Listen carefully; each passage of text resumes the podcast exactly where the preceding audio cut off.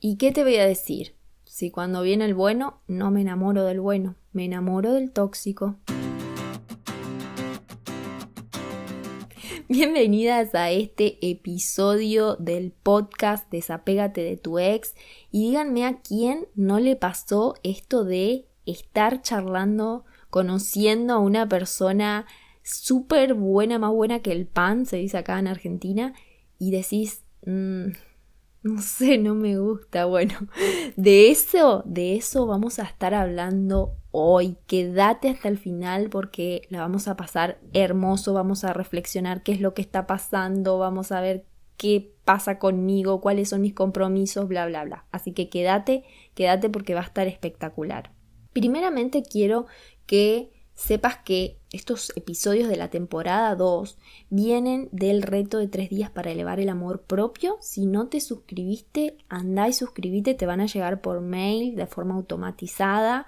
Es sin costo, estate atenta a que no llegue spam, lo único. Nada, aprovechalo.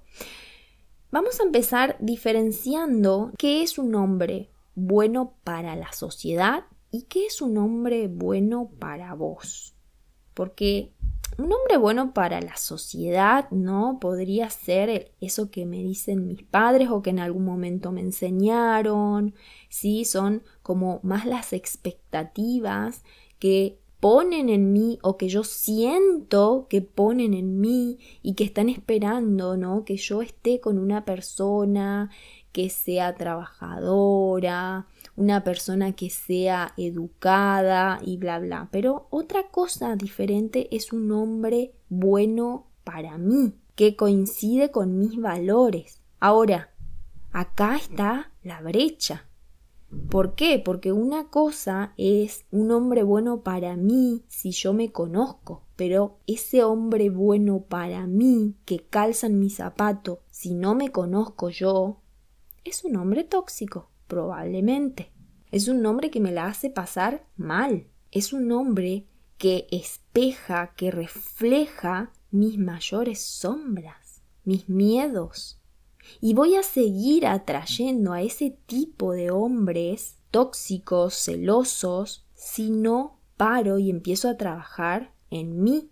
Nos cuesta terminar una relación de esas complicadas, Mm, nos cuesta, nos cuesta años a veces terminar esa relación en la que no estamos bien, en la que sentimos que la cosa no va y no sabemos ni siquiera por qué seguimos juntos.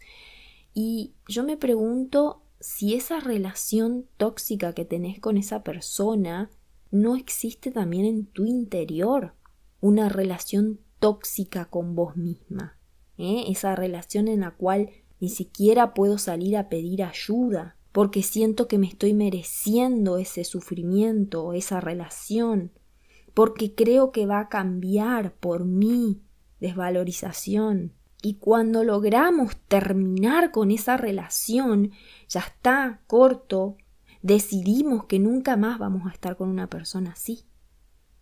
Entonces en algún momento conectamos con un buen hombre y no nos atrae, no nos mueve ni un pelo. Y lamentablemente muchos hombres se transformaron en verdaderos hijos de mm, porque se convencieron de que así atraen a las mujeres. Y hay mujeres que están orgullosas por ser tóxicas, por ser celosas, y se ponen remeras que dicen soy tóxica.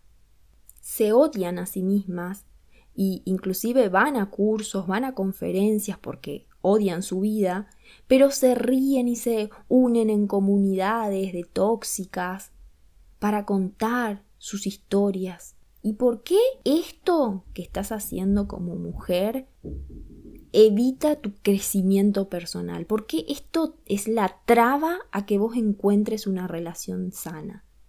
Porque vos, por más que lo hagas riéndote, te estás comprometiendo con ese pasado, te estás comprometiendo con esa realidad. Y una cosa, chicas, es aceptar que yo tengo un problema o que yo estoy siendo tóxica o que yo no me estoy comunicando bien conmigo misma porque soy celosa, porque me reconozco y acepto que soy así y busco cambios, Pero otra cosa muy diferente es que estás comprometida a ser así y estás convencida de que siempre va a ser así y que te tienen que aceptar así, cuando vos ni siquiera te lo aceptás. Entonces, ¿de qué lado estás? Porque si estás comprometida a ser esa mujer tóxica, entonces te invito a que te retires de acá. Yo no te voy a sumar más al contrario, yo no te voy a decir, ah, jaja, contame tus historias tóxicas y riámonos. Ahora, si vos sos una mujer que estás aceptando de que hay cosas que tenés que cambiar en tu interior, entonces ahora te voy a contar lo que viene. En el curso básico para desbloquear tu mente, que sale muy prontito, Hablamos de muchos de estos temas que te voy a explicar ahora. Regístrate en la lista de espera si te interesa recibir toda la información. Lo que te quiero contar es que existen químicos en nuestro organismo que se liberan cuando nosotros vivimos experiencia. Cuando hay un estímulo, ¿sí? Cuando esos estímulos vienen de los cinco sentidos o inclusive del pensamiento, se generan estímulos y esos se liberan al torrente sanguíneo y nos hacen sentir. Cuando vos vivís tantos años en una relación tóxica, complicada, difícil de llevar, tu organismo se acostumbra a liberar ese tipo de, tóxicos a tu corriente, a tu torrente sanguíneo, ¿no?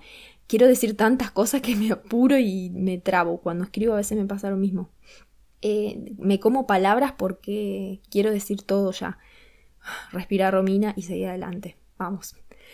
Bueno, esos químicos que está tan acostumbrado tu glándula pituitaria a generar, ¿no? A, a, producir, entonces de un momento a otro ya no tiene esa relación, ya no tiene como el estímulo para producir y se encuentra totalmente desorientada. ¿Qué está pasando acá?